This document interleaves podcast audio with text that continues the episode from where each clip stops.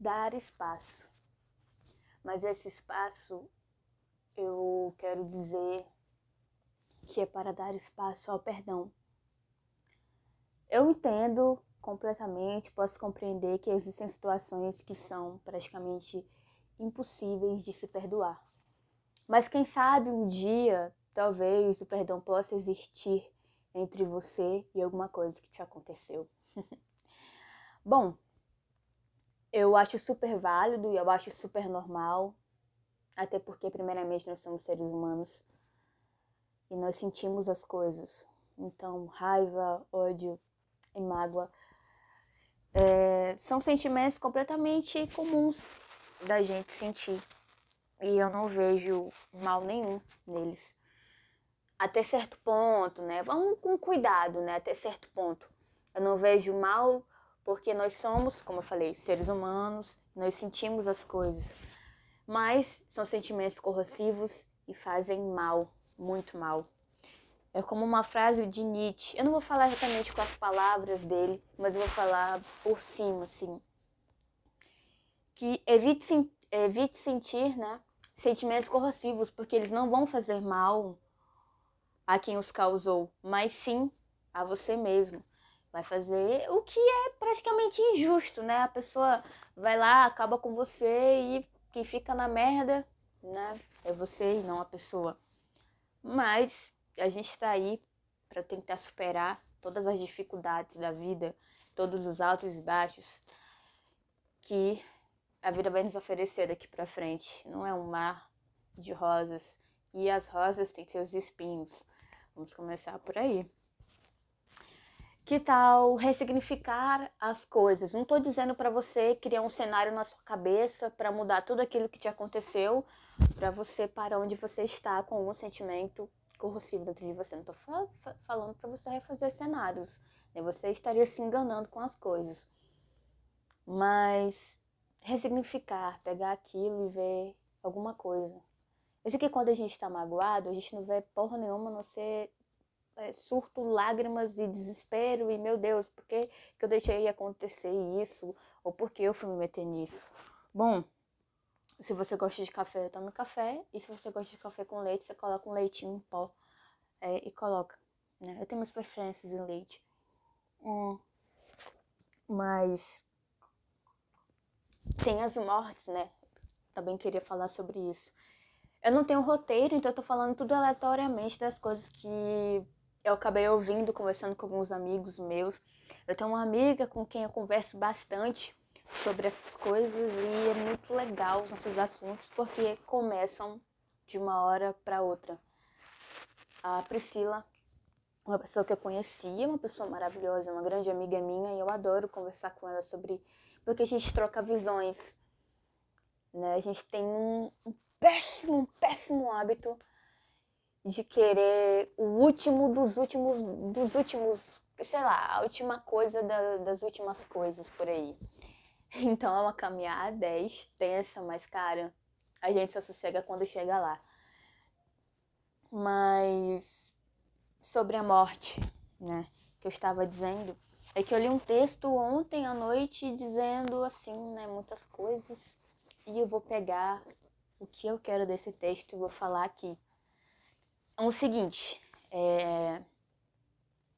nesta vida a gente vai ter vários tipos de morte até a morte mais conhecida, que é aquela que a gente é enterrado, né? Ou cremado, sei lá, aí, de acordo com o que você quer, né? Se você fala assim, não, vou, se um dia eu morrer, eu quero que você, né, dê uma queimadinha aí no meu corpo, de boas e tal, e joga cinzas onde for. Mas isso aí eu não vou entrar em detalhes, porque é uma coisa muito louca, né? Mas vamos em questão, da, em questão das mortes. Bom, é, para simplificar tudo, seriam os ciclos. Cada fim de ciclo é como se fosse uma morte, né? E arriscar viver coisas novas é ser jovem. Então, você seria um, eterno jovem por se arriscar a viver coisas novas e não morrer muito?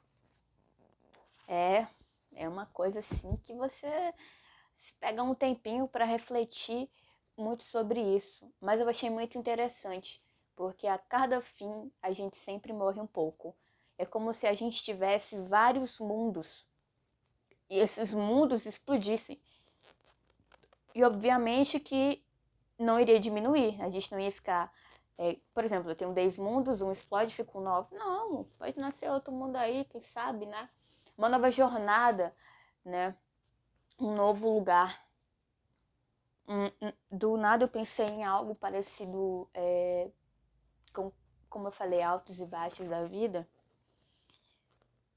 Quando você sobe no alto de uma montanha, a vista lá de cima é muito linda, mas vamos supor que você tenha medo de altura assim como eu. Mas você precisa superar os seus medos. Então você precisa superar os seus medos para iniciar ciclos novos. Lógico que lá no texto tinha uma coisa que todo mundo tem, que são os seus momentos de luto, né? Você tem um tempinho da sua vida que você fica de luto por alguma coisa que você perdeu, né? Você fica de luto pela sua própria morte, por algum fim que você presenciou, pela morte que você esteve presente. E eu achei um fato muito curioso, muito curioso mesmo. Qual seria o seu tipo de morte? Como é que você morre? E qual é o seu tipo de luto?